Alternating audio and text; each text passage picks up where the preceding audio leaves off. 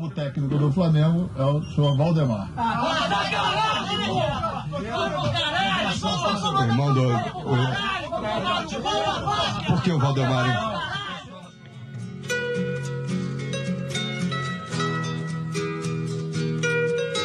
Então vamos prestar atenção nessa bosta aqui. Glória a Deus. Glória a Deus. Jovem, mandar um estádio vazio calar a boca antes do jogo acabar é coisa de menino? Começa agora o 84 episódio contestado de.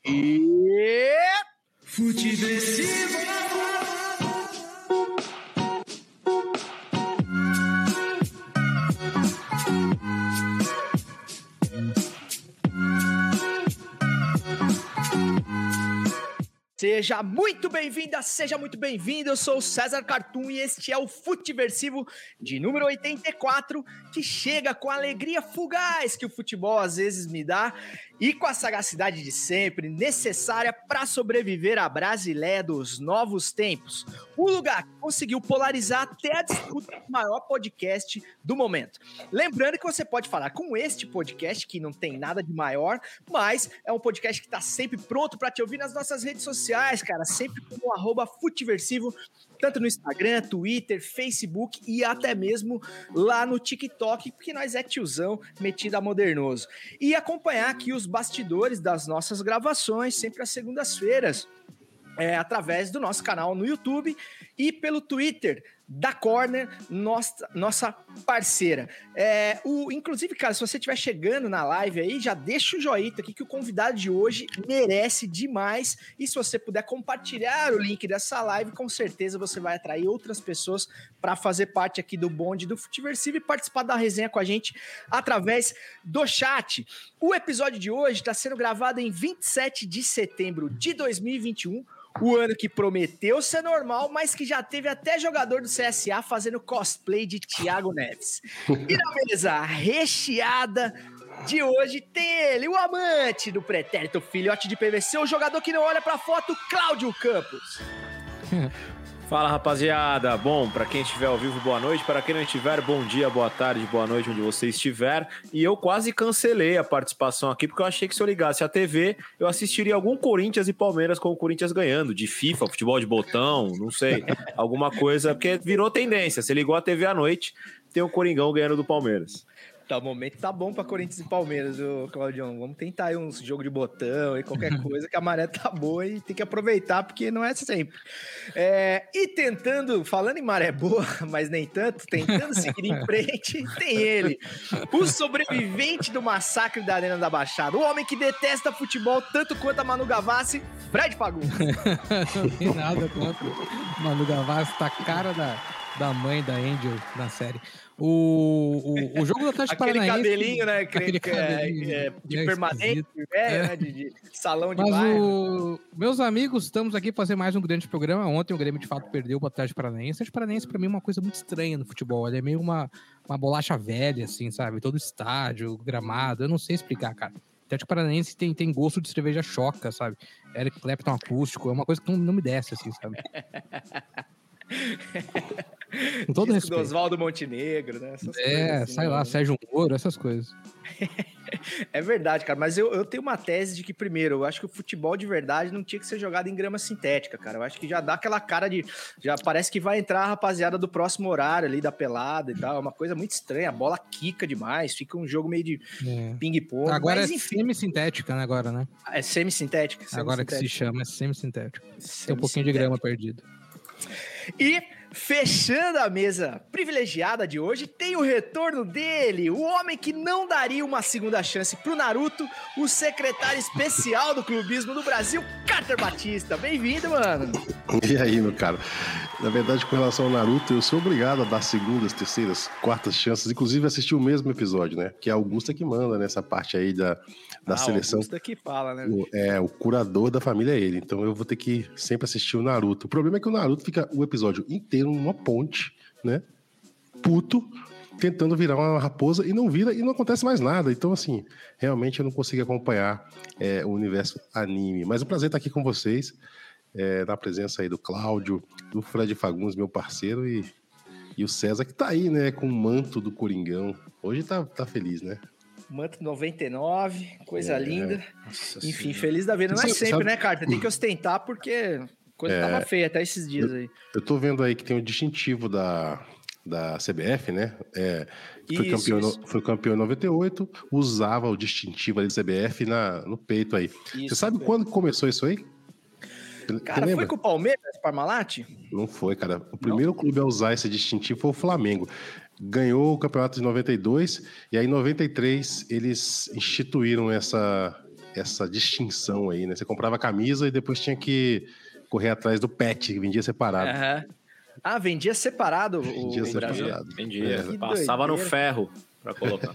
Ah, Aquela camisa que, quando você jogava bola ali e grudava na, na grade, ficavam umas bolinhas assim, sabe, de outra cor. Aham, era, era horrível, a camisa ficava toda pintadinha assim. Pô, que massa, cara. Não sabia, não. A minha primeira lembrança era de Palmeiras Parmalat e tal, com esse. Mas usou, claro, da- também, que foi na sequência. Não, né, o usou também, ganhou. mas do, Sim. do primeiro e, não. e, e, assim, né? é, fica o pedido aqui, né, para a Federação Paulista, né? Que volte o troféu gigante lá, que era um trabalho do cacete para se carregar, e que volte aquele pet maravilhoso de campeão paulista que tinha nas camisas, né? Era sensacional. É, o troféu gigante era muito melhor que essa cópia da UEFA, né? Da Supercopa da UEFA que eles fizeram aí, né? Pô, Mas Brega pra cacete. aquele troféuzão. Era qual prédio aquele ali? Era É tipo. a fachada do, do que, que era aquilo, Claudio? Acharam. Palácio dos Bandeirantes. Palácio dos Palácio Bandeirantes. É, Palácio dos Bandeirantes. Era isso? Era isso mesmo, era isso mesmo. É, e, e era grande mesmo, né, cara? Porque na, na celebração eram sempre uns 4, 5 pra levantar. É, isso, isso. Cara, era maravilhoso aquele troféu, até por ser muito diferente, né, do usual, assim. Então era uma coisa muito clássica, né? É, então, meus amigos, com essa pitada cultural aí já de início, você pode esperar que vem coisa boa pro episódio de hoje. Mas antes, vamos pedir as bênçãos do pai da matéria. Levantou pra boca do gol. E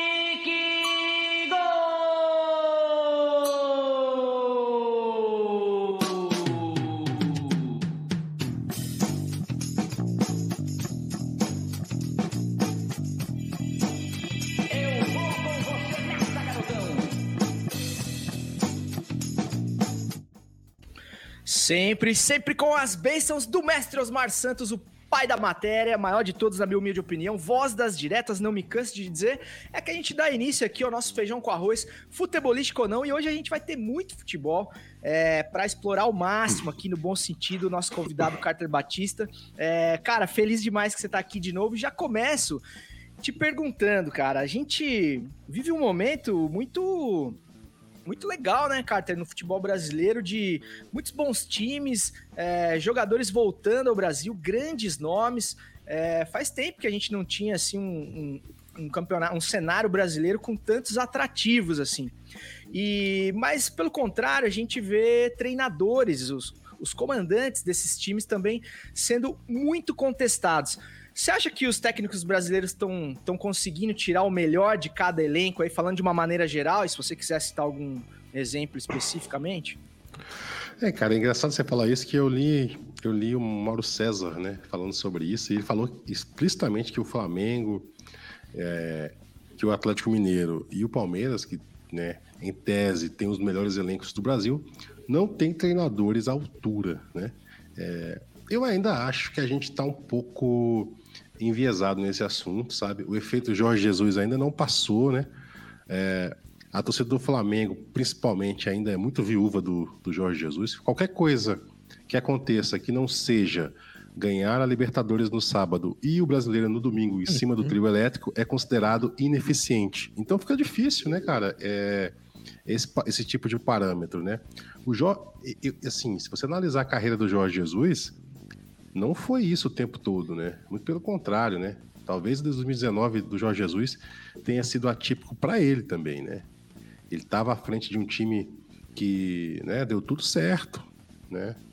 Vamos lembrar que o Flamengo naquele ano começa o campeonato com Abel Braga, questionado, né? Tem a, a célebre fase que o, o Abel não queria o Gabigol e o Arrascaeta, jogaram na mão dele, né?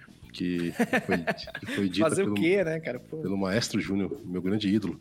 E, e, cara, eu acho que ainda a gente está vivendo um pouco ainda essa, essa tendência da do técnico estrangeiro é melhor, né? Mas assim, eu acho, eu acho que o que aconteceu antes, até um pouco disso, foi que a gente superou é, o- a fase do técnico medalhão. Nos anos 90 era muito comum, né? Técnico medalhão era o Filipão, o Luxemburgo, né? Antônio Lopes. Tinha ali um, um grupo seleto de treinadores, né? É, alguns mais do Rio, é, alguns mais do Sul, como o Celso Rotti, é, Espinosa, e, e outros mais de São Paulo, né? Assim, era aquele, era aquele grupinho que ficava alternando entre os grandes clubes. A gente superou um pouco isso, talvez por ausência dos medalhões. Foram- eles foram, eles foram ficando escassos e não se deu a confiança necessária para novas gerações de treinadores. E aí ficou esse limbo. Aí qual foi a solução que o futebol brasileiro encontrou? O técnico estrangeiro. Tiveram vários que bateram aqui e voltaram. Eu posso citar vários aqui de cabeça. É, Aquele Bento, não sei das contas, que veio pro Cruzeiro, não ficou seis meses aí. Aí depois disso, o Vasco ano passado trouxe um, trouxe o, o Pinto lá, como é que é o nome do cara? Um outro Salgado. português lá pra Sapinto. chamar de seu, né? Sapinto. Pin- Sapinto, Sapinto. não deu certo. O Santos trouxe o, o Gesualdo, lá, não, sabe, bateu e voltou. É, e o próprio Santos depois fez uma reposição com o Cuca, que pegou um elenco ali triturado, né, por questões financeiras, levou para a final da Libertadores. Então, e o Cuca tá repetindo um trabalho assim, melhor do que o São Paulo no, no Galo. Então, eu acho que assim, cara, o que falta pra gente é confiança na, na nossa professoragem nacional. Assim, eu sempre vou defender os professores nacionais, entregadores de colete e gritadores de vamos lá, porra, que esses caras né, que sempre levaram o futebol brasileiro é, é, a tantas conquistas aí. Então, eu acho que a gente tem grandes treinadores, falta confiança neles, falta confiança. O Renato Gaúcho, né, que o Fred costuma chamar de Renato Portaluppi, por motivos óbvios, ele é um cara que, mesmo com esse começo aí que ele teve no Flamengo, assim, né, ele é questionado porque a- ele não apresenta, ele não apresenta é, coisas novas, ele comete a, a, a pachorra, a indiscrição de ganhar uma semifinal de Libertadores só por 2 a 0 entendeu? Então, assim, a gente tá vivendo um- tempos muito complicados, cara, para analisar o futebol. É, o Fredão, o torcedor do Flamengo anda mal acostumado de fato, né? Mas você, como é um especialista em portalupismo, né? É, você acha que o, que o Renato ele é, ele é sub, subvalorizado ou su, o supervalorizado? O que, que você que, que chama mais atenção acho- nele? Porque de fato o início dele foi muito bom e muito acima até do que se esperava, né? Mas o que se diz em relação ao Renato é que faltam recursos táticos e tal para quando as coisas não vão bem, né? Quando as coisas não, não acontecem da maneira como o Flamengo costuma se impor eh, nos jogos e tudo mais, geralmente dá tudo muito certo. E quando a coisa não vai bem, diz que falta a ele recursos para modificar o time e tal. Mas ao mesmo tempo, o Rogério Ceni que gostava de uma invenção de moda, era chamado de professor Pardal, né? Então é difícil mesmo agradar, né? É. É, o, o Flamengo com Jorge Jesus, ele criou essa ilusão no torcedor mesmo de que talvez aquilo pudesse se repetir, né? Com a manutenção de maior parte do time, alguns reforços, poucos jogadores saíram. Mas aquela temporada, aquele título no trio elétrico mesmo, cara, evidente que teve um trabalho espetacular do Jorge Jesus do elenco, mas ali os astros se alinharam e aquilo era para acontecer, sabe? Simplesmente aquilo era para acontecer e é muito difícil de repetir. Ah, em relação ao Renato, o Flamengo sabia qual Renato que ele estava contratando. E o Renato, que não leva alguns titulares para jogar contra o América Mineiro, é o mesmo Renato de sempre, que desde o Fluminense falava que ia brincar no Brasileirão. O Renato não se importa com esse tipo de campeonato. Se ele tem a chance de ganhar uma Copa Continental ou uma Copa do Brasil, ele vai colocar as forças naquele campeonato. A torcida do Flamengo é evidente que ela quer tudo porque o time pode oferecer é, um desempenho necessário para ganhar tudo. Mas o treinador para esse momento no Flamengo não vai fazer isso, cara. O Renato, ele, ele claro, ele, ele vai ser cobrado porque é, fez um ponto contra em, em seis disputados contra dois times que estão na zona de rebaixamento, mas tá praticamente classificado para a final da Libertadores, ainda vai jogar uma Copa do Brasil, pode disputar dois, duas finais, né, no período muito pequeno. Uh, as cobranças para o Renato são de desempenho, porque os resultados estão vindo, as goleadas estão surgindo, mas uh, o Flamengo no Brasileirão, ele é diferente, cara, porque os times do Renato são diferentes. Tu vê a, a, a, o interesse dos jogadores do Flamengo no jogo contra o América, Até mesmo com o jogo contra o Grêmio, sabe? É, sabe, é outro campeonato. Isso é do Renato, da, da, maneira como ele faz essa gestão de grupo. Mas eu acho um bom treinador. Para mim, é um cara é, é, que tá aí não à toa, não porque teve sorte, não porque só é, é bom de papo. Não, eu, eu, eu não caio naquele papo furado de que não, o bom é o Alexandre Mendes que treina o time. Não, cara, acho que os dois se completam, sabe? É uma boa comissão técnica. Uh, é evidente que o Renato teve seus erros, ele tem algumas insistências que causam problemas, como no Grêmio foi o Bressan. Uh, agora no Flamengo surge essa insistência com, com o René, né, na, na, lateral esquerda, tendo, se não me engano, o Ramon pedindo passagem, né? Então é muito cedo para você querer derrubar o Renato ou, sabe, ou, ou fazer algum julgamento do trabalho do cara, especialmente com esse fator. O cara tá classificado praticamente para a final da Libertadores e disputa uma Copa do Brasil. Renato, se ganhar o próximo jogo, ele vira o maior vencedor é, de, de, jogos de Libertadores como técnico na história da competição. E vai para vai a terceira final dele de Libertadores, né? É uma é, com o Grêmio, cara. outra com o Flu, outra com o Flamengo. Então é, é como é né? O que que tu pode criticar? O Flamengo tem hoje o melhor técnico do Brasil. É, cara, não é, não é pouca coisa, tem que respeitar. Ô, Claudião, você acha que daria para cobrar mais ainda do Renato? Eu, eu vi um, trecho de uma entrevista dele hoje, no, ainda no Grêmio, dizendo aquela coisa do: ah, se eu tivesse um time de 200 milhões, vocês poderiam me cobrar desempenho é. em todas as frentes e tudo mais. É, você acha que é por aí ou o torcedor do Flamengo tá querendo demais já?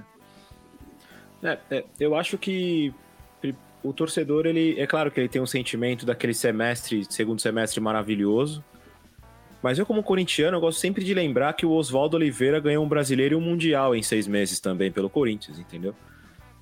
É, e que o Palmeiras chegou a fazer um ataque de 100 gols no Campeonato Paulista com o Luxemburgo, e que depois, com a saída do Miller, o time desmoronou, perdeu a Copa do Brasil e depois não fez um segundo semestre muito bom. Então, existem essas coisas, como o Fred disse, dos astros, né? Da movimento, a coisa acontece. E até na carreira do Jorge Jesus. Mas eu acho que tem um outro ponto que é muito carregado pela imprensa. É, eu sempre gosto de falar aqui que você consegue encontrar na imprensa brasileira mais informações sobre como joga o Celta do Cudê lá na Espanha do que como joga o Ceará do Guto Ferreira. Porque não se analisa com tanto carinho os treinadores brasileiros e o futebol brasileiro.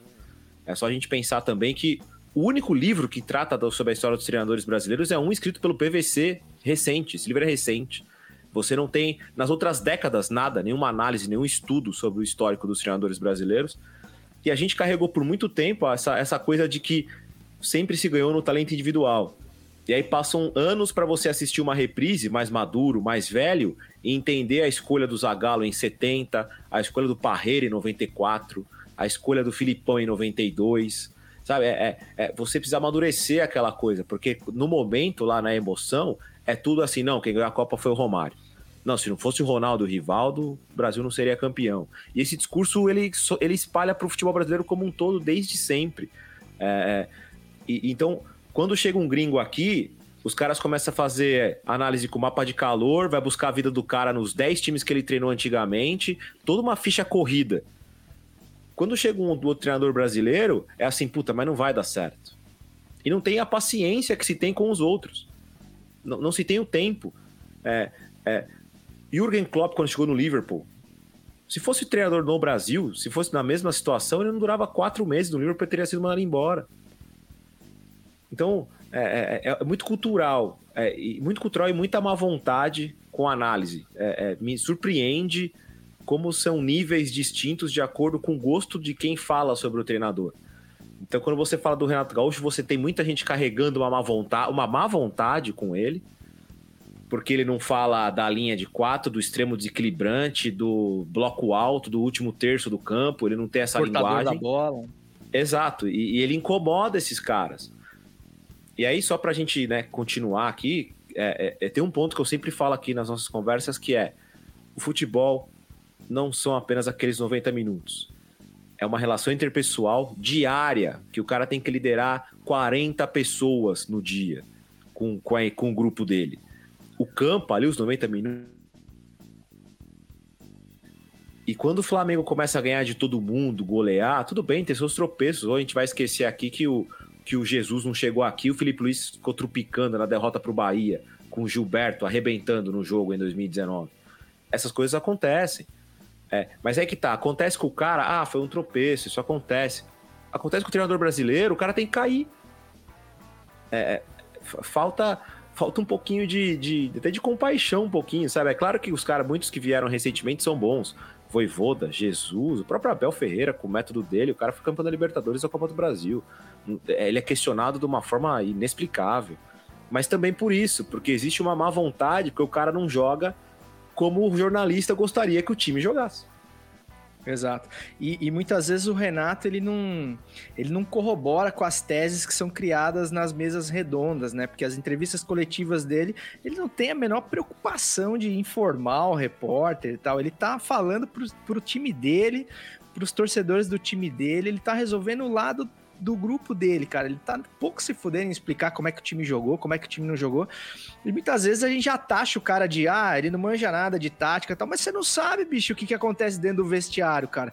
Pô, por que, que essa porra desse time não jogava nada com o Rogério Ceni, cara? E o cara fez uma transformação, assim, nos primeiros jogos já. Pô, alguma coisa legal ele falou ali, além de vamos lá, cara. Eu acho que que é, ele é o motivador, ele é o boleirão, mas, cara, ele, ele entende de futebol, assim. Então, eu acho que muitas vezes, como você falou, Claudio, tem um apego às personas, né? Por exemplo, todo mundo, é, a imprensa sempre adorou o Mano Menezes, né? Porque ele tem cara de bom treinador, né? Ele tem aquele estereótipo do sulista, né? Ele fala com aquele sotaque e tudo mais, então ele, ele passa a impressão de que realmente ele é um, um grande conhecedor. Pô, você pegar, faz muito, muito tempo que eu, eu nem lembro o último bom trabalho que o Mano Menezes acertou. É, mas enfim, falando de outros dois treinadores com grandes elencos também, Carter. É, caso do Abel Ferreira, você citou aí o fenômeno do, do técnico português, né? É, muito embalado por uma por uma jornada do, do Jorge Jesus que era inédita e improvável na própria carreira do Jorge Jesus, né? É, o atual momento dele prova isso, é, mas em, em, determinado momento parece que a solução para o futebol brasileiro era ter um por, treinador português para chamar de seu. E o Abel é muito produto dessa moda, né? E ele é com os resultados que ele conquistou, ele acabou ficando no Palmeiras. Mas eu queria saber se você acha que é coincidência, cara. A gente teve um jogo de futebol sofrível na semana passada, que foi o primeiro, a primeira perna né, da semifinal da Libertadores entre Palmeiras e Atlético Mineiro. E coincidentemente, esses mesmos dois treinadores tinham protagonizado uma final de Libertadores sofrível de ver também, que foi o, o, o Santos e, e, Palmeiras no ano passado, com vitória do Palmeiras, né? Você acha que é só coincidência? É, ou esses caras também gostam de, de, de praticar o desfutebol? É, cara. O eu Cuca acho que não, né, Abel... né, cara? Acho que o Cuca é, é mais injusto falar isso, né? Porque os times dele é, é, são times mais propositivos, né? Mas coincidentemente nos encontros aí foi isso que aconteceu. É, o Cuca tem um futebol desde o Botafogo de 97, né? Uhum. Desde o São Paulo antes, que ele, ele, ele sempre jogou para frente, né? Aliás, o Botafogo de 97, né, cara? É aquele timaço do Botafogo que o Botafogo jogou como nunca e perdeu como sempre. Mas é, eu acho que. 2007. 2007, 97 não, 2007. Eu acho que o Abel, realmente, ele não é um treinador, né? para jogar um futebol muito ofensivo. Né? Ele tem uma proposta clara de jogo ali, de segurar. Existem treinadores que têm que tem essa característica, né? É, também não sei se o elenco atual do Palmeiras ofereceria né, uma possibilidade dele ter de ter uma, uma, mais, uma dinâmica maior no ataque, assim, né? As peças que, que o Palmeiras tem, não sei se ele conseguiria ter assim uma, uma laranja mecânica ao, ao Viverde aí 2021. Então, talvez ele tenha feito, né? Eu vejo muito torcedor palmeirense, palmeirense falando: olha, o Abel tirou leite de pedra em 2020 com aquele time, levou, levou a Libertadores, levou é, a Copa do Brasil. Então, é, é, um treinador que ele vai ser muito questionado, porque está no Palmeiras e é normal, natural, né? É, esse nível de cobrança. Mas ele já tem né, em que se segurar, né? Assim, é difícil você pensar em mandar um Abel, um Abel é, Ferreira embora esse ano, porque se ele perder a Libertadores quarta-feira, não cai. Ele só sai se ele quiser, entendeu? Então, E o fato de ter tido jogo né, muito parecido com a final da Libertadores, é, que também o, o, Santos do Cuca era muito mais ofensivo do que o próprio Palmeiras do Abel, né? É, então talvez seja até um mérito do Abel, que pouca gente não enxerga, né? De conseguir anular o ataque do Cuca, né? Que ele fez isso com, com, com o Santos lá é, em janeiro e agora novamente parou ali e, e o Atlético Mineiro tem, tem feito é, muitos jogos muito interessantes, né? O Hulk tem jogado muita bola, o próprio é, Diego Costa, é, é, o, aqueles outros caras lá, né? Zaratio, todo mundo que entra lá faz golaço. Então, assim, o, o time tá muito. Ainda tem o, o, filho da Xuxa lá, o Sacha no banco, tem, é, é, tem muitas opções. E o Abel segurou esse time, né? e amanhã, lá no, no Mineirão, eu acho que a gente vai ter um outro jogo parecido, assim. Não vejo. Não vejo é, a possibilidade de ninguém saindo muito para cima, porque, cara, é semifinal de Libertadores, é um jogo muito grande e, e tá tudo aberto, né? A verdade é essa, assim. Apesar, que, apesar de, da presença do torcedor amanhã no Mineirão, é, é um jogo para você é, chorar 90 minutos, mais uma vez. Verdade, cara. Eu queria entrar também no, no quente da rodada, saber as expectativas de vocês aí é, para essas duas semifinais. É, e o que eu ia te falar mesmo, né, Carter? Eu imagino que talvez essa atmosfera do público, do retorno do público, ainda mais a torcida do Galo, né, cara? Que é uma torcida de massa que tem que se respeitar também. E com o timaço que tem para dar, né? Então, talvez isso mude a atmosfera do jogo, a gente possa até ter um jogo melhor. Eu espero muito que isso aconteça, mas o que se anuncia aí é mais um jogo amarrado por conta da. Vale muita coisa, né? Vale muita coisa. E outra coisa que eu acho injusta também, Fred, não sei se você concorda comigo, que é de a gente ter público num jogo e no outro não, né? Porque é outro esporte, né, cara? As coisas mudam demais e aí você não tem igualdade de, de condições, ainda mais com o gol fora, que é outro sacrilégio que já foi amplamente condenado aqui nesse podcast. É. Eu sou o único defensor do gol fora. Ah, temos um, temos um dissidente é. aqui. claro, o Fred é gremista, né? Quem mais ah, queria defender essa? Cara, se não fosse o gol fora, o Grêmio não teria 40% dos títulos que tem. É uma coisa impressionante. Eu nunca fiz esse cálculo, eu falei tá por cima. Tá, tá mas uma hora eu vou fazer essa conta, talvez eu traga na semana que vem. Mas o. 97 o já tira, tá? 97 já tira, 97. porque 97 foi campeão do gol, do gol fora de casa. Você desculpa, viu, Carter? Se eu soubesse, não tinha nem convidado o Fred, cara. Fiquei sabendo agora. Vai ter reunião da RH aí, viu? Pra falar. Tem o jogo da Portuguesa em 96, hum, que foi, foi 2x0. Agora, o. O jogo do Atlético Mineiro contra o São Paulo foi muito agradável. Né? Foi, um, foi, um, jogo muito legal, foi 0 a 0 mas o jogo foi muito legal, o jogo de sábado agora. E o jogo contra o Palmeiras já não foi tão interessante assim, mas é, eu, eu não acho que o Palmeiras saiu tão frustrado pelo resultado, ainda mais com o Atlético perdendo um pênalti, né? O Atlético dominou amplamente o jogo, é, se era para ter um vencedor, era o Galo. O Abel optou por um esquema de, de jogar com, com, com esse regulamento do gol fora completamente aberto. Eu lembro que semana passada a gente comentava ainda, puta, cara, dependendo do resultado, o Palmeiras não precisa nem ir. Manda uma carta lá para BH, obrigado pela participação e pronto. Mas não, tá super vivo. Tem a questão da torcida que causa esse desequilíbrio. É uma pena, né? Essa falta de diálogo aí, de, de união entre os clubes, que infelizmente é algo que a gente não consegue é, imaginar no futebol brasileiro. Mas o jogo tá completamente aberto, cara. Vai ser o grande confronto dessa, dessa Libertadores de meio de semana. Uh, ainda mais porque o Flamengo venceu o primeiro jogo, né? Como eu falei antes. É evidente que é sempre complicado jogar lá no Camp Nou contra o Barcelona. Mas é muito difícil essa final aí não ser 100% brasileira. Assim como na Sul-Americana, né? A gente vai ter aí duas finais brazucas, né? Bragantino e Atlético Paranaense, ao que tudo indica, e Flamengo e, e Palmeiras. Claudião, e aí, o que, que, você está esperando para amanhã primeiro, né? É, você acha que essa volta do público aí vai dar uma mudança significativa na atmosfera e nas ações dentro da partida? Ou, ou vai ser aquele jogo duro de assistir como na semana passada? Eu, eu imagino um outro tipo de jogo. Eu acho que até a torcida vai influenciar um pouco nisso e vale lembrar: torcida liberada pelo ex-presidente do Atlético Mineiro, Calil, né? Vamos deixar bem claro aqui o motivo disso estar acontecendo. Aconteceu contra o River, ele se arrependeu, né? Entre aspas, para quem estiver nos escutando um dia depois do, do ocorrido, e agora acho que ele parece não estar tão arrependido assim, porque teremos público de novo. Só que tem um ponto, eu, eu falei no último programa, acho e vou reforçar aqui. A principal atuação do Palmeiras, do Abel Ferreira, em um jogo importante de Libertadores da Conquista foi um jogo fora de casa contra o River Plate. Que era o River Plate do Galhardo. Claro, um River Plate bem diferente daquele que deu foi, que foi campeão e que depois deu um trabalho danado pro Flamengo. Mas foi um jogaço, né? O Palmeiras jogou demais fora de casa, tendo espaço. É, e são dois treinadores que conhecem bem e, e sabem explorar ou tentam explorar os defeitos defensivos do adversário. Acho que até por isso o jogo foi bem travado no, no jogo de ida. É, então acho que eu acho que o Galo passa. Eu acho que a questão da torcida tem um time melhor tecnicamente, tem talentos individuais para resolver e mais peças para mudar o jogo no banco, que o Palmeiras não tem. Aquela coisa do grande elenco do Palmeiras, quando você olha com um pouco mais de carinho, como o Carter falou, já não é isso tudo. Tem muitas peças falhas nas laterais.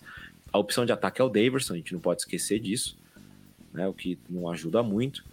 Então acho que a tendência, lembrando, eu gosto sempre de lembrar que quando se fala de Flamengo de Libertadores, eu sei que tem empolgação de 2019, mas o histórico do Flamengo em Libertadores é complicado.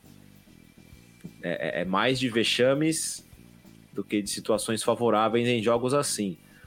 Então, é claro que o Flamengo também é muito mais favorito, mas é, eu acho que o Atlético espera adversário. Assim, na minha opinião, se tem um time que é favorito entre os quatro para chegar na, na final, eu acho que é o Atlético. É, eu também acho que vai dar Atlético Mineiro.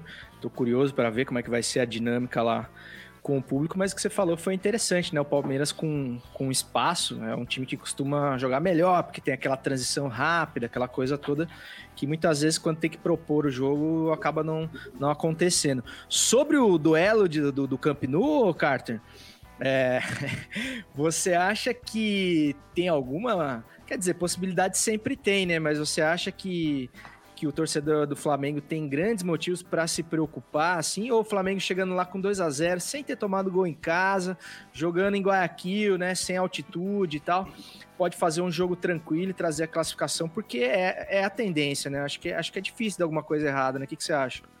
Não, cara, eu, eu, acho que vai ser um jogo difícil, assim. O Barcelona levou muito perigo aqui no Maracanã, assim, teve as melhores chances no começo do jogo. Poderia ter aberto 2 a 0 facilmente. O Diego, o Diego Alves salvou o Flamengo ali na, no primeiro tempo. Quando estava tentando se, se achar no jogo, é, acabou, né? É, essa é também a vantagem de se ter um elenco assim qualificado, como o Flamengo tem, né? A bola caiu ali no pé do, do Gabigol, ele achou, achou o Bruno Henrique, fez 1 a 0 e poderia ter feito mais. Achado, hein? Puta que é. pariu, hein? Tem... Ó, vou te falar, o Cafu não acertou um cruzamento daquele então, uma carreira inteira. Mas, mas, mas, mas, mas aí é um ponto.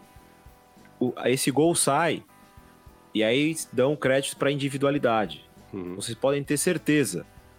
Qualquer outro treinador teríamos mesas táticas um dia depois analisando a saída do, Gabi, do Gabigol de dentro da área e a entrada como quinto elemento na ponta de extremo desequilibrante do Bruno Henrique para fazer o gol no segundo pau. Seria comentado dessa forma o gol. É, é, é, isso que eu quis dizer no começo, sabe? É, quando é o Renato, é o talento individual, que quis que o Gabigol que saísse da área sozinho, veio na cabeça dele que ele tinha que sair. Mas quando é outro treinador, é porque o treinador treinou a semana inteira a saída para a chegada do Bruno Henrique no segundo pau. É, Bem lembrado. É, é, perfeito. O Gabigol, assim, defendendo um pouco a individualidade, o Gabigol e o Bruno Henrique, eles se dão muito bem, assim, né? Já jogam junto há muito tempo, sabem? O Gabigol é um cara que cria muito espaço ali no ataque, movimenta muito. Mas eu dizia que o Flamengo não estava bem no jogo. Esse é um, esse é um fato também. Ele estava é, levando, o Barcelona levando mais perigo. Então, é, vamos lembrar também que 2019, o ano que o Flamengo conquistou a Libertadores, o Flamengo venceu o, o Internacional por 2 a 0 no Maracanã, também dois gols do Bruno Henrique, né, naquela ocasião, e levou um sufoco danado no Beira-Rio, né? O Beira-Rio, assim, a torcida do Flamengo só foi tirar, é, só foi respirar no final do jogo quando o Gabigol faz o gol lá e empata, porque o Inter fez 1 a 0 pressionou e, e criou muita oportunidade, o Flamengo realmente levou um sufoco danado e num desafogo ali no contra-ataque ele conseguiu marcar e, e definir por causa do critério né, do gol qualificado. É, a vantagem que o Flamengo tem nesse jogo, se a gente pode chamar assim, é o fato de que esse time do Flamengo dificilmente né, vai jogar amanhã completo com, com a Rascaeta, com, com o Everton Ribeiro, com, com o Gabigol, com o Bruno Henrique, dificilmente esse time passa em branco um jogo, né? Sem marcar. Então, essa é uma, é uma é, é, vamos dizer assim, é uma vantagem que o Flamengo tem. Se o Flamengo fizer um gol fora, tem toda a questão do regulamento, acho que fica, facilita muito é, essa classificação, mas vai ser, na minha, na minha visão, um jogo bastante duro. Eu nem sei se vai ter torcida lá, não, não tenho essa informação, mas de qualquer forma, não há jogo fácil. Ó. O Claudio está falando que vai. Não vai. há jogo fácil em Libertadores, né? É, cara, é muito bem lembrado, cara. O início do Barcelona aqui foi, cara, foi de dar medo, assim, e realmente, aí você vê que quando você tem um, um baita de um goleiro, você, você, é meio caminho andado, porque o Diego Alves realmente salvou a pátria. Ele se toma um gol ou dois ali, que poderia ter tomado no início do jogo, a coisa poderia ser completamente diferente. E o Claudião falou de, de jogo coletivo aí, né? E o segundo gol também é prova disso, né? Uma baita de uma jogada coletiva também. É, até acho que o, que o passe do Gabigol ali foi um passe meio espirrado na lateral ali. Ele fez, ele fez o Vitinho parecer veloz, eu até cheguei a confundir o Vitinho com, com o Bruno Henrique na jogada. Mas aí o Vitinho chegou na bola, foi um grande mérito dele, achou o Bruno Henrique um belo gol é, coletivo, mas também que é pouco destacado. É, é isso, né, Claudio? É, me parece muito mais o apego à persona do treinador aparentemente tático, ou de, que, que fala mais sobre, que versa mais sobre, do que propriamente o que acontece dentro do campo, né? Então, acho que é algo para ser observado e o Renatão às vezes acaba sendo é, sub subvalorizado aí nesse sentido tático, porque ele também não faz a menor questão de agradar aí a, a, as mesas táticas dos PVCs da vida. Cara, só dá uma moral aqui para o chat que está nos acompanhando aqui. Grande Rodrigo Dias, ele, uh, ele já tá contratando o Carter aqui, diz que o, o, Marquinhos chinela tanto que daqui a pouco o Carter já vai, ser, vai ter mais episódios do Futiversivo que ele. A gente é. espera que sim, ah. viu? Não pelo Marquinhos, mas pela presença cada vez mais frequente do Carter aqui. Grande João Matheus, Márcio Costa me perguntando quantas camisas do Corinthians eu tenho.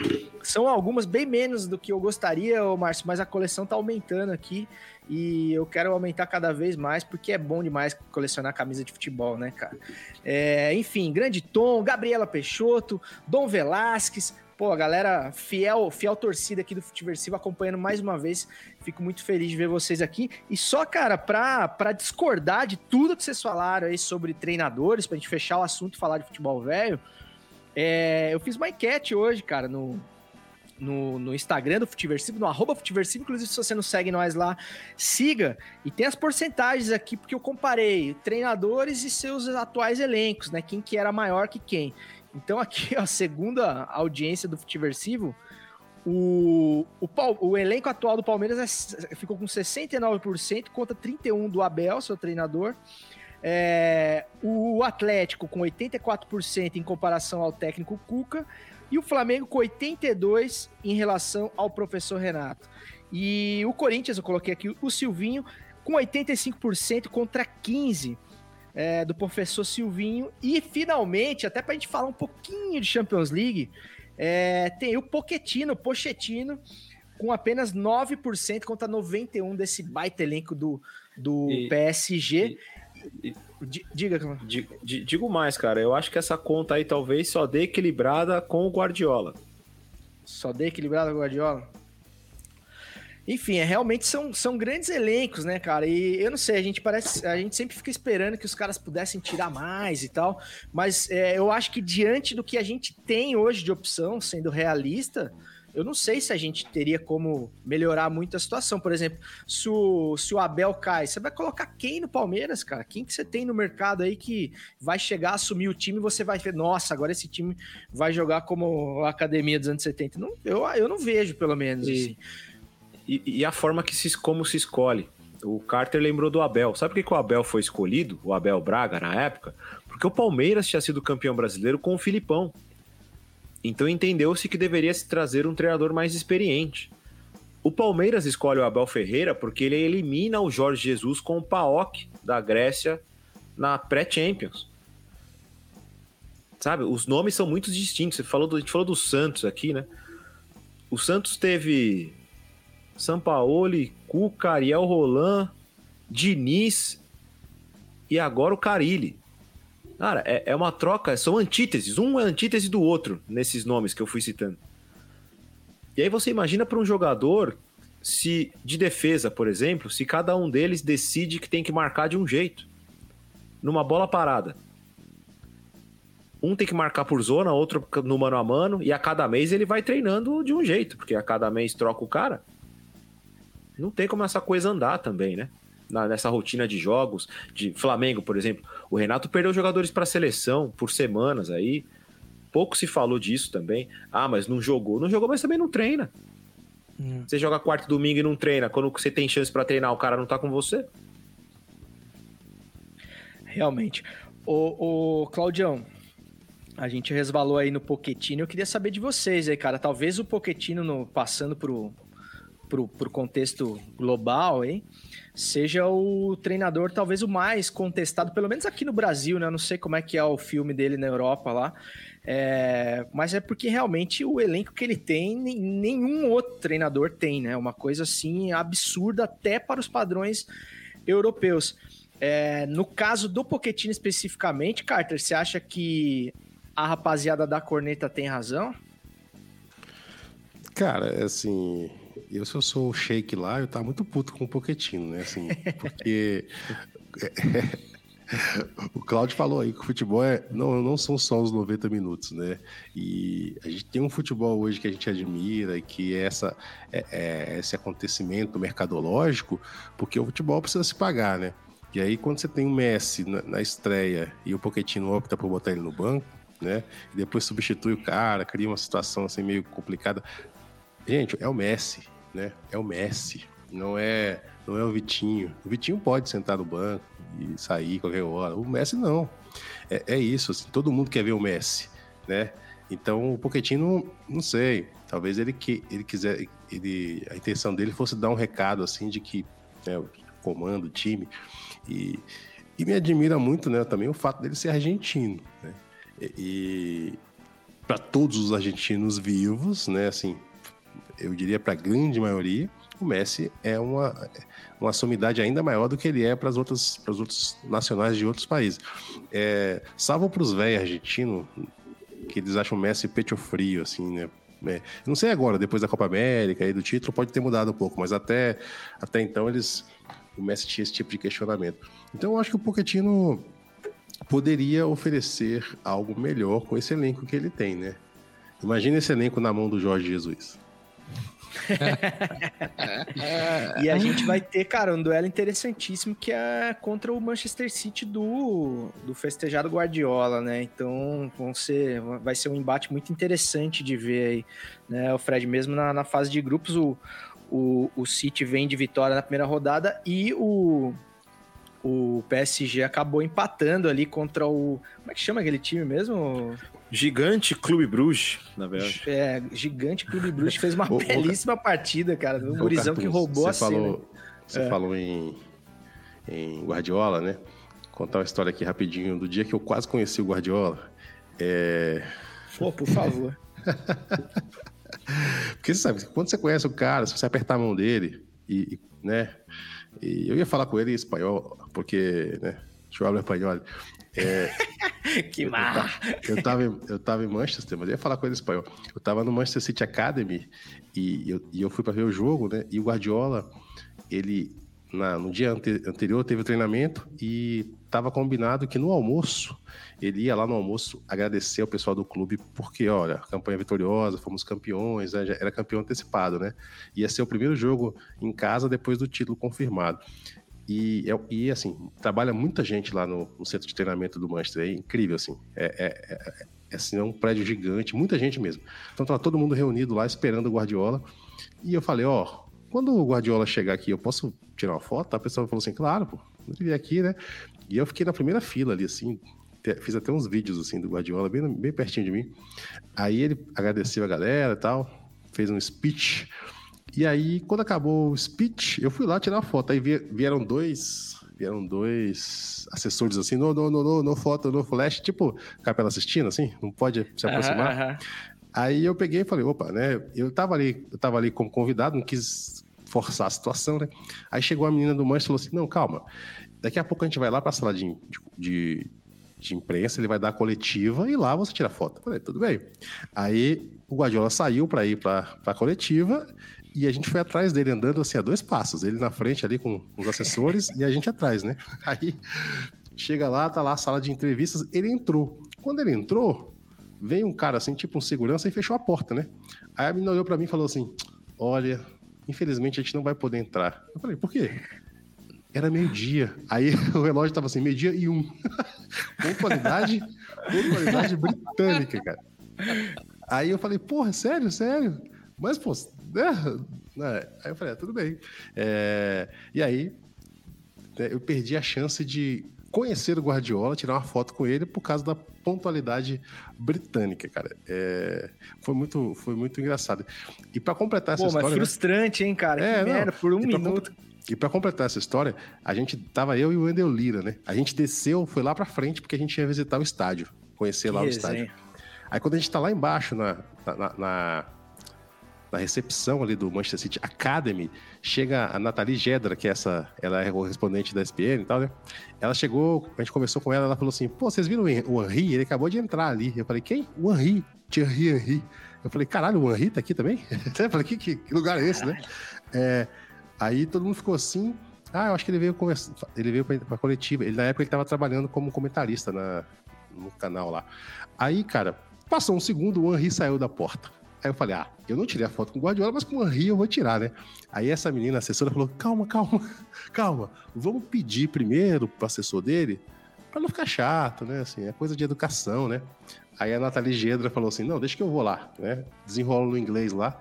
Aí chegou pro assessor e falou assim: ó, aquele cara ali, ó, é o Wendel Lira. Ele ganhou o Pusca, é um jogador brasileiro e tal. E ele queria tirar uma foto com, com o Henry, beleza? Aí o cara falou assim: no, not today. Aí Caralho, sou seco.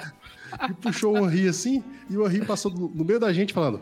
"Ô, e aí, beleza, beleza, né? Cumprimentando a galera e pum, foi embora. E a gente ficou lá com a cara de besta assim. Pô, aqui, aqui assessor cuzão, meu. Não deixou a gente tirar uma Cuzão. foto com o Henry. Então, foi isso. Mas no, no dia seguinte, cara, o Manchester City goleou, foi 5 a 0 jogão, e a gente esqueceu tudo isso. Pô, que baita resenha. Wendel Lira, Carter Batista, Guardiola e Thierry Henry. hein? Caralho. É, É. Pô, e o Henry fez a gente de besta mais uma vez, além de 2006. E o Guardiola, vale bem lembrar, né, que falando em inventador de moda, o seu Guardiola tá na conta dele a Champions do ano passado, que ele foi tirar o, o Fernandinho, Little Fernando, do time na, na final, pra deixar a marca dele lá e, e acabou tomando o toco do Chelsea, né? Vale sempre. é, Diga-se de passagem, como já diria São José Ferreira Neto. É, mais algum apontamento aí, rapaziada? Ou vamos passar pro pitadinho? Bora pro Pitadinha. Bora Vambora. pitadinha, porque a gente vai continuar falando de, de treinadores com grandes elencos e talvez a gente vai falar do, de, um, de um treinador tão contestado que acabou caindo antes da Copa, é, mas com um elenco que, segundo 99% das pessoas, é o maior elenco de todos os tempos. Pitadinha histórica. Reticências, três pontinhos, fecha conchetes, abre aspas, underline, interrogação.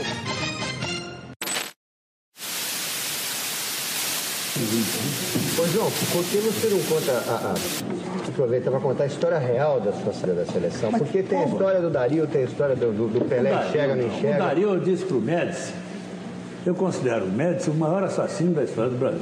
Então, vocês vão ver que não há de ser muito airoso que eu posso falar.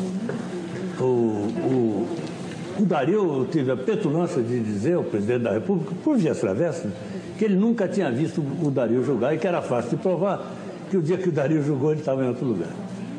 E isso era fácil de provar. Que aquilo foi uma imposição só para forçar a barra. Inclusive, inclusive Para quando completar, você disse o seguinte: ele eu escala o fiz um trato com o presidente. Ele não dá palpite, eu não dou palpite na escolha do ministério. Não, não. É mais ou menos. E ele não É. escolhe os jogadores que eu vou Não, convocar eu, eu, foi, foi mais ou menos. O que eu disse foi o seguinte, eu nunca vi ele em pessoa, nunca tive com ele em pessoa.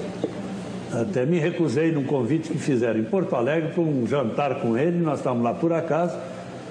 E sem saber, claro que na porta talvez eu fosse até barrado, mas eu disse, eu não vou.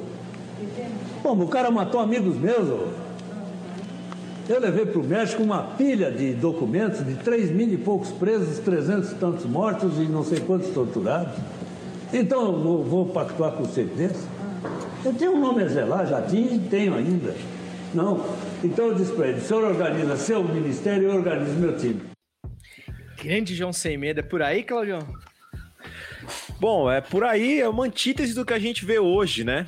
Onde nós temos é, presidente da CBF afastado por assédio sexual, presidente da República, não precisa nem falar. A, infelizmente, a maioria de dirigentes e treinadores o apoiam. Tem treinadores que o apoiam de forma clara, entre eles o treinador do Flamengo, aliás. É... E é muito louco, né, cara? Como é diferente você ver um treinador como o João Saldanha, João Sem Medo, e o apelido não é à toa, se posicionar, né, numa relação, né? O cara simplesmente falou no Roda Viva da TV Cultura que ele achava que o Médici era um dos principais assassinos da ditadura militar e deixou isso bem claro, assim, é, é muito interessante como não se tem isso, né? Eu fico imaginando nomes como Tele Santana hoje em dia, né, em relação a, a, a, a, a esse tipo de coisa, tudo mais. Até, é, é, é, triste a gente não saber para que lado o Tele iria, mas eu, eu, imagino uma manifestação, pelo menos, né, mas não um silêncio, não é essa apatia, essa alienação que a gente vive no futebol. E, e, e aí eu vou trazer para o tema que a gente estava conversando antes, né? Que essa alienação também faz com que a discussão seja rasa, né? Sobre futebol. É, é, é, ela permeia de forma rasa, eu, eu, eu acho. Né? É, é, o que a gente falou agora, assim, não se analisa o Renato como se analisa o Voivoda no Fortaleza, pelo simples fato de achar que o Renato não tem nada a oferecer. É, as perguntas para o Renato são ruins também, vocês já perceberam isso? Que as respostas não são das melhores, as perguntas são terríveis né? É, é, é, eu não sei o que vocês acham, mas é muito louco quando você tá assistindo o coletivo do Flamengo e vem assim, ó. É, pergunta do Walter, do canal Walter Fla. Pergunta do Sandrinho, do canal Sandrinho do Mengão. É verdade. E não tem jornalista conversando com o cara. É isso, é isso. É verdade. É muito doido de... isso, cara. é muito Mas essa blindagem isso, já não é também uma, uma uma política do clube ali de, de, de só jogar para a própria torcida. Não, é, é, então, é isso, sabe? É isso. A, a gente tá nisso, né? A gente já tá. Pô, o, o, Carter sabe, cara. O Carter ele deve ser o cara que escreve e sai correndo. Se ele escrever olhar o post de novo, você não pode ter opinião, cara. Você não pode fazer uma crítica hoje em dia. Fala mal do Flamengo. Se você é grande hoje, dá uma criticada no Flamengo. Fala que o Abel Ferreira foi mal no clássico contra o Corinthians. Mesmo ele discordando, porque na coletiva ele falou que, o Palmeiras foi melhor. Eu não sei aonde o Palmeiras foi melhor que o Corinthians do, no sábado. Mas é isso. Se o, se o cara é famoso hoje e critica a performance de um, o torcedor cai matando, não tem análise, cara. Fica essa coisa de extremo, de lado, defender o meu e, e não se discute o jogo. É, tá muito louco isso, cara. E, e, e, os treinadores começaram a usar isso como ferramenta. O cara dá entrevista só pro público dele. Bom, é uma ferramenta utilizada no Brasil recentemente, no Brasil recente de hoje, muitas vezes, né? A entrevista só para os seus e não para todo mundo. E, e, os treinadores estão nessa, os clubes estão nessa também. O, o Carter, e você acha que essa coisa que o Claudio trouxe aí da, da discussão mais filosófica, assim, né? De quando treinadores e jogadores não se posicionam sobre outros assuntos, não só política, mas sociedade, enfim, o que quer que seja que, que esteja acontecendo no, no, no ambiente que eles vivem, a discussão de futebol também acaba sendo prejudicada, fica tudo muito mais raso, muito mais protocolar, muito mais media training, ou tem nada a ver uma coisa com a outra? Cara, concordo demais com o Cláudio, assim. Eu, eu acho que o momento da pandemia serviu para mostrar isso de uma forma muito definitiva, assim, sabe? É, a gente viu a bolha do futebol e, e, muita gente que, que vive e trabalha com futebol, né? Estou falando sobretudo no espaço da comunicação e também, claro, dos protagonistas, que são jogadores, treinadores, é, esse pessoal que tem voz no futebol. Muita gente na bolha, sabe? Assim, parecia que não estava acontecendo o que estava acontecendo, né? Parecia que, que eles não compunham essa sociedade que estava sendo dizimada na pandemia e que, portanto, é, eles poderiam apenas continuar pensando só no futebol ou com alguns dirigentes querendo antecipar situações de volta de, de, de, de jogos, volta de público, tudo isso, né? O, momen- o momento que eu acho que agora a gente já está vivendo um momento que é possível você pensar em volta de, de torcedor, né? A, a- a vacinação caminhou, a gente está vivendo um outro momento, mas lá atrás era, era muito mais complicado. Então eu acho que sim, falta, falta é, é, essa profundidade que o Claudio se referiu e, e falta também que as pessoas tenham mais consciência, né? E consciência de classe enquanto cidadão, ela devia ser básica e obrigatória para todo mundo, porque todo mundo é cidadão, né? Você pode não ser, é, ah, eu sou um cidadão que ganho que ganho 500 mil por mês, como hoje no futebol é comum, mas você ainda é o cidadão, né? Você ainda está sofrendo aí com as consequências de governos. E o João Saldanha, né, falando dessa forma que a gente viu aí, cara, chegou a me arrepiar aqui. É, é, é, merece essa, essa, esse epíteto de João Sem Medo, né? Inclusive, o documentário do Pelé, que tem na Netflix, é, acabou apresentando um João Saldanha é, é, sobre uma outra ótica, né? Essa questão da, da ele teve de fato um- uma rusga ali com os principais jogadores do elenco, né? Aquela coisa do treinador que, que, que era muito bom, mas que o grupo parece que não queria ele, né? A briga dele com o Pelé acabou custando muito caro, né? Essa história do Pelé não tá enxergando, não tá? É uma, é uma questão bem, bem controversa. E no documentário ficou muito mais a, a versão do Pelé do que a versão do João Saldanha. Mas a gente viu aí o tamanho que é o João Saldanha nessa entrevista, né? Nesse, nesse recorte aí, é, a postura dele assertiva e, e que depois ele saiu, o Zagallo assumiu a equipe e talvez o Zagallo com mais com esse jeitão aí, né? O cara que, né, falou a linguagem boleira, resolveu a coisa e deixou os caras ganharem a Copa. E até falando muito que o Cláudio, né, é, convergindo com o que o Cláudio falou, o Zagallo foi um dos primeiros a receber essa, ó, o Zagallo ganhou a Copa porque ele deixou os caras lá resolverem, né? Os caras Deu as aqui- camisas e tal, é, né? Os caras aqui resolveram. Mas a pessoa esquece que o Zagallo conseguiu achar uma vaga ali pro Tostão, no, no- naquele time, né? Coisa que ninguém ninguém achava possível, porque tinha um choque ali de camisas 10 e ele conseguiu encaixar o Tostão ali e fazer aquele time acontecer, né? É, e, e ser o que foi, né? Só para finalizar esse papo, eu gostei muito das falas hoje do Cláudio aí, e tem uma, tem, eu vi um meme essa semana que, que, se a gente pudesse botar ele na tela aqui, ele ia explicar tudo que o Cláudio falou, que tava assim, ó, a preparação dos técnicos para as a, a semifinal, né? Aí tinha o Renato Gaúcho numa cadeira de praia, né? Ele tá se preparando ali na praia. O Cuca ajoelhado rezando na igreja e o Abel Ferreira estudando ali na pranchetinha agachado igual ele fica, sabe? Ele fica Ou seja, agachado, né, né? é, ou, ou seja, o, o Renato vai pra praia, o Cuca só reza e o Abel estuda, né? O Abel tá lá. É a coisa do a visão- estereótipo, né, cara? É isso É, aí. Essa é, a né, visão cara? que a gente tem. De definir o cara como, como isso.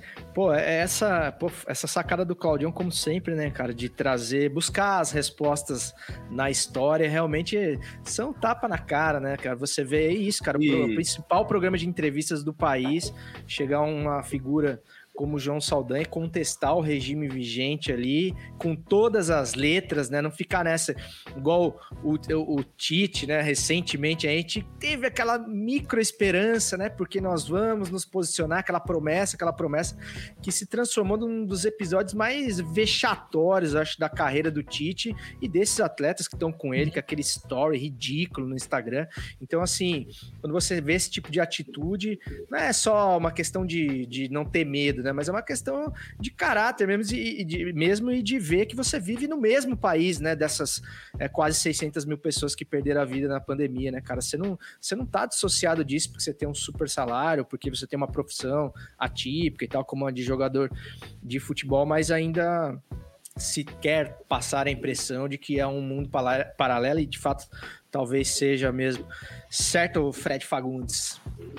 Perfeito, cara. Eu acho curioso porque essa entrevista do Saldanha é 87 já, né? Uma redemocratização do país, aquela coisa toda. Mas ele vinha desde a Virada década de chave, 70. É, falando, é, lutando contra a ditadura. Foi membro do Partido Comunista, né? Assim como o Jorge Amado, entre tantos outros grandes brasileiros. E, e a frase dele completa é nós, é, eu e o, e o temos duas coisas em comum. Somos gaúchos, somos, somos gremistas, mas ele escala o ministério dele, que eu escalo a minha seleção. É, em meio a uma ditadura, ele fala isso. E hoje nós não vivemos uma ditadura, a gente vive uma democracia com ares de golpe, com ares de fascismo, de ditadura. E a gente sente falta de uma representação do tamanho de um técnico de seleção brasileira para falar isso. E, e a gente está tão carente de um posicionamento um pouco mais humano, de luta de classe, como mesmo bem disse o Cláudio, que a gente se frustra quando um capitão de time ou um técnico fala: não, a gente vai falar. Porque a gente espera o mínimo. A gente espera empatia, a gente espera atitude, a gente espera, sabe, assim, um porra, tem alguém lá é, na seleção brasileira, que eu sempre disse aqui, nenhum partido político vai tirar a seleção brasileira da gente. Nunca, nunca pode usar a camisa do Brasil para sempre. A camisa do Brasil é a seleção brasileira, não é de partido político, não é de grupo político. E infelizmente a gente não tem essa figura dentro da seleção. E para piorar, a gente ainda tem uh, décadas de corrupção que se acumulam e agora casos de assédio sexual. Então, quando a gente vê uma figura igual o João Saldanha, é, sabe, nos resta ter uma esperança de surgir alguém parecido para para dar um ar assim de, de otimismo e de que as coisas podem ser diferentes. Ó, é difícil, Fredão. A seleção que tem capitão itinerante, cara, para mim já é. Porque daí ninguém assume a responsabilidade, né? Todo mundo é interino, né? Até fiz uma. Isso. É uma sketchzinha na época ali do coisa, porque primeiro era vamos falar depois do jogo do Paraguai. Aí de, no, depois do jogo do Paraguai o capitão já era o Marquinhos, não era o Casimiro. Aí então, ah, mas ah, só faltou ah, ver com, ver com o Casimiro lá, porque não sei o que, que ele falou. E fica nessa. E aí todo mundo, é aquela, o mistério, né? De todo mundo sabe o nosso posicionamento, né? Não, isso aí é o que a gente acha. Não, cara, a gente não sabe o posicionamento de vocês, porque vocês nunca falam sobre nada, cara, não, sabe? A, a, a, a gente corre um sério risco daquele, daquele stories ter sido escrito pelo Temer e a gente nem sabe, cara. é ah, bem mas não provável, foi. Não cara, foi. É se, vocês, se vocês lembrarem, o texto era muito ruim. Pra, o Temer era é um ruim. que maneja é, muito bem a... É, é verdade. Ele, tinha muito erro de português, aquela, aquela nota ah, vou te falar, vou te, vou, vou te falar, aquele texto tem dono. Senhor Daniel Alves, aquele tem cara de Daniel é, Alves. É. De Daniel Alves, o Carluxo da bola. É. Não, e assim, o que mais é desesperador é que, tipo assim, os caras terceirizaram o texto porque aparentemente não tinha ninguém com capacidade cognitiva de, de escrever aquele texto daquele nível. Daquele e aí jeito. o que se vê do terceirizado é aquele texto cheio de erros de, de, de, português e tal. E aí você tem o Temer como mensageiro da paz, né, cara? para botar panos quentes nas instituições do país. Pra você ver o tamanho do. É de cair o S da bunda, como diria. Foram dois, dois ghostwriters que erraram, né? No, te, no, caso do texto da seleção, precisaria de duas palavras, né? Se ele, se ele, escreve fora Bolsonaro, já tinha resolvido. E se escreve, né, governo genocida, também tinha resolvido. E no caso do Temer, como a piada que correu aí, ele devia ter escrito a carta de renúncia, né? Botar para assinar. a carta que você tinha que ter escrito era outra, Temer, né? mas, mas enfim, mas cara, só ainda dentro desse assunto, antes da gente passar para os salves eu fiz uma afirmação forte aqui antes de chamar a pitadinha, que era de que esse elenco da seleção brasileira de 70 era o, era o maior de todos os tempos, segundo 99% das pessoas. Vocês estão no 1% ou vocês estão no 99%? E, para completar, é, o Carter bem citou aí o documentário do Pelé, foi contestado é, demais nesse documentário pelo Pelé, que a palavra dele tem um peso realmente muito grande, é, por motivos óbvios, a capacidade de entendimento de futebol do João Saldanha. Vocês concordam que ele não, não manjava muito do jogo de bola? Ah, cara, eu acho que um, o cara consegue montar uma seleção que é chamada de Feras do Saldanha. Hum é difícil a gente imaginar que não entenda um pouquinho de bola. E ele montou bons times ali, principalmente no Botafogo, no, na década de 60, que antecedeu a sua escolha né, para ser o treinador da seleção. É, é uma questão diferente, né? Porque não era, não é um cara do futebol diretamente, né? Talvez isso talvez causasse um desconforto com, com os atletas, mas que aquela seleção faz no período pré-Copa é surpreendente, né? A seleção, tudo bem que as eliminatórias eram outras na época, mas. E sobre a sua pergunta de melhor seleção, eu tenho uma certa dúvida pelos nomes, não pelo que jogou. Pelo que jogou é. Mas a seleção de 58, depois da entrada do Pelé e do Garrincha, talvez por nome, ela tinha jogadores maiores por posição. Talvez no lado esquerdo o Zagallo nem tanto, mas quando você tem Didi no meio-campo ali. Verdade. Né? Você tem Newton Santos, Newton Santos e Djalma Santos. Você tem Garrincha. Gilmar dos Santos Neves no gol. Você tem Pelé e Garrincha. Então acho que era um time mais equilibrado. O Gilmar, Quando você né, que era muito mais goleiro que É, o então, Félix. você, você tinha, você tinha Félix, Brito, Piazza, que, pô, obra do Zagallo, trazer o Piazza pra defesa, né? É, é, mas, mas nem se. É, é difícil, difícil. É que talvez as atuações talvez, É. talvez dê a entender que a de 70 foi mais espetacular. E eu tenho uma outra teoria que essa Copa, os vídeos que nós assistimos, ele é o primeiro a cores. E isso deixa É. aquela Copa É. Muito mais especial. Eu, eu acho que essa. é- O, o Biratan Leal, ótimo Biratan Leal, ele tem uma teoria muito boa, que ele fala que toda a Copa do Mundo devia ser no México. é. E com o jogo à tarde, o né? sol, O sol da tarde do México, que, o- que a sombra do, do estádio ocupa parte dele, assim, é muito de Copa do Mundo, né? Então acho que é, Demais, é demais. muito bonito aquela cena, assim. 86 é legal. A- O Brasil vai jogar uma Copa das Confederações lá, com o Ronaldinho, o Alex, que goleia a Alemanha numa chuva do cacete. É- essa Copa das Confederações é um barato, sabe? É muito legal. Tem aquelas Copa Ouro que tinha antigamente. É. O, o Romário carequinha, né? O, mas tem isso, o jogo do México pode ser a uma da manhã que vai estar sol, né? É uma coisa impressionante. mas eu acho que essa virada de chave é, da, da- da- da- da- do- dos filmes em cores mesmo, ela, ela deixa o jogo mais poético para nós aqui e cria toda essa, essa memória diferente, né? É, Ela passou em preto e branco pro Brasil ao vivo, né? As a- a- os jogos em cores vieram depois.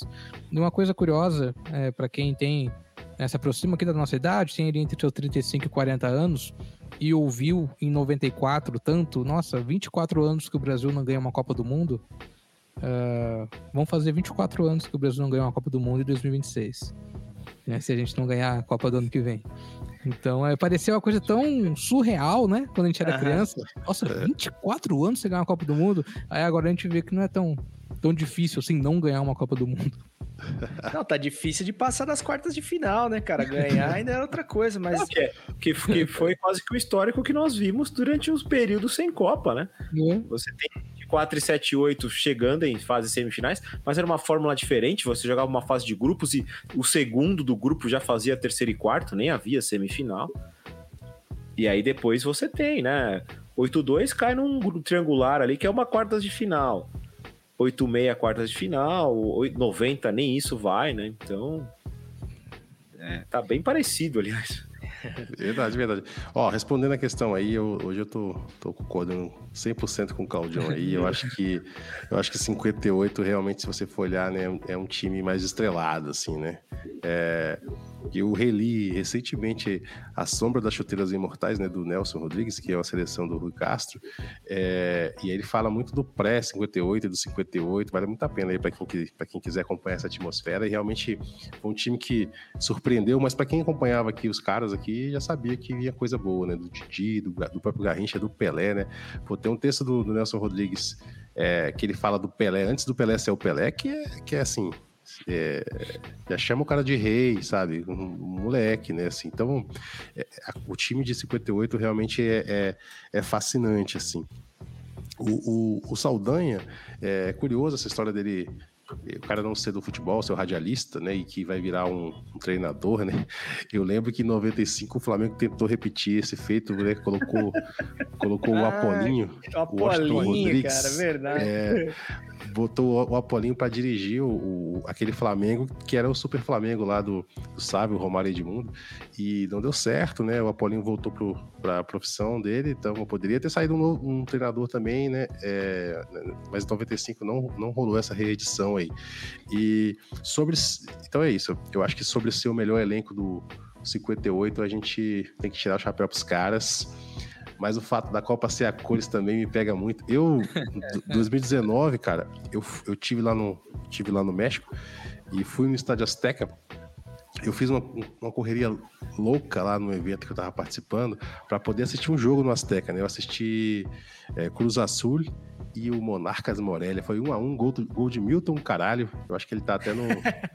Ele tá até no Rosário Central agora, o caralho. É, é, e assim, estar no estádio Azteca foi uma das coisas mais legais é, que eu, sabe, porra, tô no estádio Azteca, assim. Foi igual o dia que eu tava, é, 2013, eu, é, eu me casei com o André, a gente foi pra lua de mel na Itália, né? E, sei lá, assim, a gente entra no avião, corta a cena, eu tô na frente da torre de, da torre de Pisa. Eu falei, caralho, como é que eu vim parar aqui? O pica-pau já veio aqui, né? É, o Popeye já veio aqui. E, e foi essa mesma sensação que eu tive quando, quando eu pisei lá no Azteca, assim. É, um- é um templo mesmo do futebol, por todo esse... Por preencher o nosso imaginário, assim, né? Desde criança, você... Copa de 86, Copa de 70, né?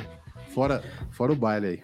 Não, e aquela lotação, né, cara? Parece que cabe 300 mil pessoas no Azteca. É uma, é uma coisa que são anéis que não a- acaba mais, assim. Você fala, cara, que coisa louca. É muita gente, cara. E acaba o jogo, todo mundo tirando a roupa do jogador, aquela Isso, loucura, né, isso, cara? isso. Ah, não, não, cara. Isso- Uma, uma coisa, uma coisa legal da Copa de 70 também, é, os filmes da FIFA sobre as Copas do Mundo são sempre muito interessantes. O de 70 é muito legal, é um menininho que, que foge de casa para ir até o estádio Azteca, assistir o Pelé. É, e é a primeira, é, a, a- a- primeira estratégia, não estratégia, mas a primeira criação da produtora contratada pela FIFA de fazer um filme de Copa não naquele estilo britânico, BBC, sabe? Lá vem o jogador e tal, fez o gol Uhum, dois do time de azul. Aí depois, do- o filme de 94, né, que a gente é coroado, que, que eu acho um absurdo não ter a versão digital até hoje, cara, de todos os corações do mundo. Todos os né, corações do mundo. Dos irmãos Moreira Salles, que é, na minha opinião, é, uma das melhores coisas que, que- de, de cinema para futebol, assim, porque é, não só pela fotografia, mas pela. é- é- era um slow motion, não tão slow, assim, os lances dos, dos gols, e aí mostram os países, a família dos jogadores. Cara, eu sou apaixonado por esse documentário.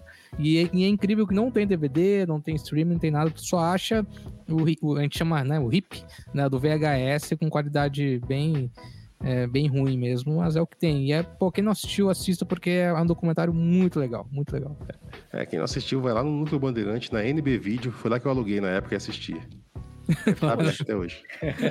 Pô, show de bola. Já vieram várias Tem- quem dicas aí. O livro do. E tem, do e tem uma Rodrigues. curiosidade sobre, sobre essa, esse filme, o Fred, que a TV argentina começa a usar câmeras de cinema nas transmissões dos jogos. Quem vai lembrar de Libertadores aqui nos anos 90, os replays eram numa câmera bem diferente do que nós estávamos acostumados. Tem até um documentário no Netflix que conta um pouquinho dessa história. E a inspiração vem da Copa de 94, do filme oficial.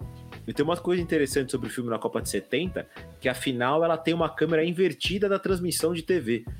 E é no filme da FIFA que você vê que no quarto gol o Tostão aponta para avisar que o Carlos Alberto está passando. Porque no jogo, na imagem do jogo da transmissão, você não vê.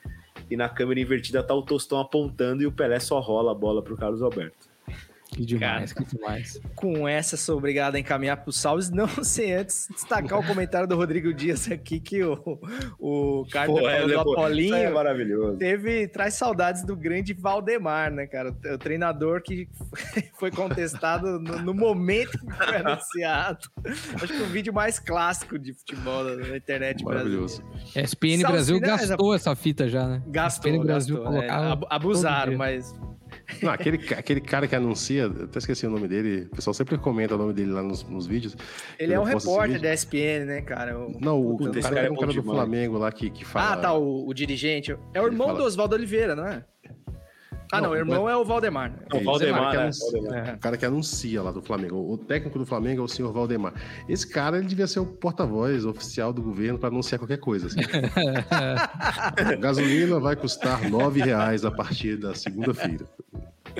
E o novo ministro da Saúde é Osmar Terra. É. Dona Izzy. Meu Deus do céu. Vamos pro salve, o rapaziada. Salve! Claudião do céu, te cortei, mano. Desculpa aí. Não, completo que sabe, a coisa, mais, a coisa mais bizarra é aquilo? Que o repórter ele fala, a, pergu a, a pergunta é uma desgraça. Por que Valdemar? Então, aí, aí quem fez essa pergunta foi o repórter da ESPN, que eu não, não lembro o nome também. Sim, então. me fal- faltou uma lenda da ESPN que tem vários embates com o Renato Cícero Gaúcho. Aliás, é o tem Cícero história. Melo. Cícero Melo. Cícero Melo, Grande exatamente. Cícero Por que Valdemar? Cara, maravilhoso. É, rapaziada, salves finais aqui pra gente finalizar o episódio 84 do Futiversivo com o Carter Batista, que sempre, com o Carter Batista que sempre dá aula aqui. Que da hora, mano, te receber é, sempre Boa. aqui. Espero que, que continue sendo assim. As portas estão mais do que abertas pra você aí, meu brother. E obrigado pela moral que você sempre dá pra gente aí. Eu fico feliz é, de verdade. Esse momento também é o momento de agradecer todo mundo que participou com a gente pelo chat é, incrementando demais aí o nosso podcast, o nosso episódio, e também da gente dar as nossas dicas antes de dizer adeus. O, o Carter já citou aí o livro do, do Nelson Rodrigues, teve dica de filme e tal, mas agora é a, di- a hora da dica oficial. E eu quero falar de um filme, assim como na semana passada, que é uma dica, talvez, não de um bom conteúdo, mas de um conteúdo que eu acho que precisa ser visto para você tirar suas conclusões, que é o, a, a dupla de filmes sobre o caso da Suzanne von Richthofen, que foram lançados essa semana pela Amazon Prime, é, de nome A Menina que Matou os Pais e O Menino que Matou Meus Pais, né? Eu, curioso, mórbido que sou, fui assistir, já tinha lido críticas negativas a respeito do, do filme, achei a crítica da Folha, assim, muito pesada, sabe? Quando você cria qualquer tipo de conteúdo, você fala, putz, cara, tem todo um trabalho ali de direção, viu o trailer, uma fotografia bonita e tal. Falei, cara, será que é tão ruim assim, né? É, e de fato, assim, não que seja ruim, né? A proposta do, de, de fazer duas versões do mesmo filme, em dois filmes diferentes, eu achei uma coisa muito disruptiva, assim e tal. Achei legal a proposta. Mas quando você vai assistir o filme, aí não cabe nenhum spoiler, porque, pô, a história é mais do que conhecida é a impressão que dá que você tá assistindo o mesmo filme, cara, duas vezes, porque tudo se repete, a não ser o depoimento de cada um contando a sua versão da história, né? Uma do, do irmão, um dos irmãos Cravinho lá e outro da, da Suzane, que é interpretada pela Carla Dias, né? Que também dá uma impressão, ela, ela, ela é uma boa atriz, mas a qualquer momento você acha que ela vai mandar um Inxalá ali no meio do, do, do julgamento. Então, ela ficou muito marcada, né, cara, por essa coisa do- dos personagens árabes e tal. E então é, uma, é, é meio difícil enxergar ela numa outra persona, mas assim, eu Ela vai bem, vendo vai bem. eu tava vendo hoje, assim, é, essa coisa de fotos é, originais para ver se o ator parece, não parece. Eles fizeram uma, uma reprodução bem feitinha, as roupas e tal, o contexto ali de anos não, é, 2002, se não me engano, que foi o crime. Mas realmente a execução ali fica um pouco difícil. Mas eu gostaria que você assistisse e tirasse as suas próprias próprias conclusões, porque é um, é um caso realmente muito cinematográfico, né? É o, é o roteiro perfeito ali da menina rica que, que namora um cara ali ascendente social e tal, e os dois acabam arquitetando aquele crime e tudo mais. É, então, já falei demais hoje, cara. Vou passar para vocês, dica de vocês e o adeus final aí. É, a nossa audiência e o até logo ao Carter, que eu espero que não demore para retornar.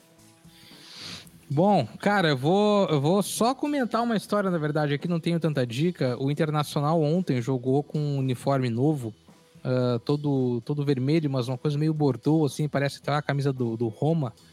E, e me fez recordar duas histórias. A primeira é que a única vez que o Inter usou o uniforme todo vermelho, absolutamente todo vermelho, foi em 77.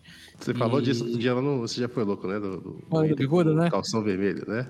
É, e, e o, o, o- Inter tomou 4 a 0 no Beira Rio do Grêmio, no Grenal, e esse uniforme foi aposentado. O Internacional nunca mais eh, havia jogado assim com uma cor monocromática, assim, sabe? O Grêmio do Tere Santana acabou vencendo aquele Inter que tinha o Falcão, tinha o Valdomiro, né? O Grêmio que depois seria. eh, o Grêmio que na verdade já tinha sido campeão gaúcho naquele ano. Mas uma, uma história que eu queria contar é que hoje o- surgiu uma, uma possibilidade do Inter mudar o símbolo.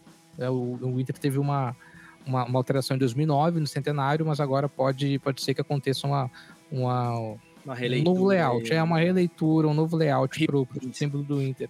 E eu me recordei de 2001, cara, que eu morava em Porto Alegre ainda. O Internacional teve um, um presidente chamado Fernando Miranda. E o Fernando Miranda eh, tentou mudar o hino do Inter, cara. Fernando Miranda foi um dos grandes gremistas da história, que foi presidente do Inter. Foi um péssimo presidente do Internacional. E, e o, porque o hino do Inter, ele fala assim... Vou cantar o hino do Inter nesse momento, hein? É teu, Rapaz, é, teu, é teu passal do rubro, motivos de festas em nossos corações. O teu presente de estudo, trazendo à torcida alegres emoções. Aí vem o trecho. Colorado de asas e celeiros, teus astros cintilam num céu sempre azul. Vibra o Brasil inteiro com o clube do povo do Rio Grande do Sul. A ideia do Fernando eh, do Miranda era qual? Mudar o azul, tirar o azul do hino. o azul. Sim, Tiraria, é aí, o hino- aí o hino ficaria colorado de asas celeiros, teu astros cintilam no céu sempre anil, vibra o Brasil inteiro com o clube do povo do sul do Brasil. O que é um absurdo, cara.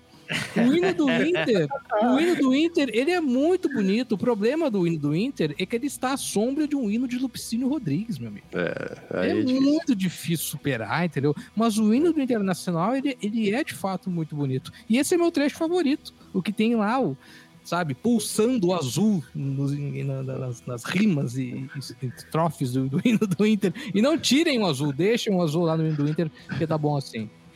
Pô, Fred, eu sou obrigado a te confessar que eu vou ter que pegar essa parte e fazer um corte sensacionalista com Fred Fagundes Pô. canta hino do, do Internacional. Mas é bonito, né? É bonito. É bonito, é bonito. Pô, é bem bonito, bem bonito. É bonito, sim. Mas assim, não é, não é pra fazer média contigo, não. Mas o hino do Grêmio é muito bonito mesmo, né, cara? Essa coisa do com É, o Grêmio, onde o Grêmio essa- estiver, é uma parada muito, muito hit, É. assim, né? O escrito Piscinão, no- né, cara? O homem ah, é- Lupicínio, cara. o homem era Escrito, brabo. no- escrito numa mesa de bar do antigo restaurante Copacabana, em Porto Alegre. Durante uma greve de, de, de funcionários do bonde. Então a torcida foi a pé ao estádio. E aí ele escreveu, né? é, com o Grêmio onde o Grêmio estiver. Que inspiração, pé né, nós cara? iremos, é. É. É, Essa história de hinos que né, falam de rivais, né? E tem a história do Flamengo e do Fluminense que, é, né, que o hino do Flamengo fala do Fla-Flu e a torcida do Fluminense tem isso como um, um motivo de, de pilhéria, né? É, é, porque o hino fala é, o mais cotado nos Fla-Flus é o Ai Jesus. E, e eles interpretam, né? Torcida do Fluminense interpreta como Ai Jesus assim, como se fosse, ah, é o Ai Jesus, com medo do Fluminense. Mas é o Ai Jesus, né? Na, no português corrente da época que o Lamartine Babo escreve esse, esse, esse hino, quer dizer, o Flamengo é o Ai Jesus, é o é um, é, mete medo, né? Aham. E, e eu acho que é, para mim não, não soa tão mal assim, nem ter o azul no hino do Inter, Também acho nem, que o não. Flam- e nem o Flamengo mencionar o Fla-Flu no hino, porque o Fla-Flu realmente tem essa coisa do charme aí do, do clássico. É. É, o clássico que teve, sem dúvida nenhuma, os maiores cronistas, né? Os irmãos lá, Nelson Rodrigues e Mário Filho, cada um representando um clube. Então, É. fica, muito, fica muito bem como está. Queria só dar uma dica aqui, agradecer Vai lá, vai lá. antes, agradecer antes a, a, a- oportunidade mais uma vez, o convite, tá? Tô sempre à disposição aí. Outro dia tava fazendo uma live, alguém entrou lá e falei, ó, me chama para fazer um podcast. E Fui eu mesmo, já, já É, chamei é. na hora. é sempre um prazer estar aqui com vocês, meu amigo, meu irmão Fred Fagundes.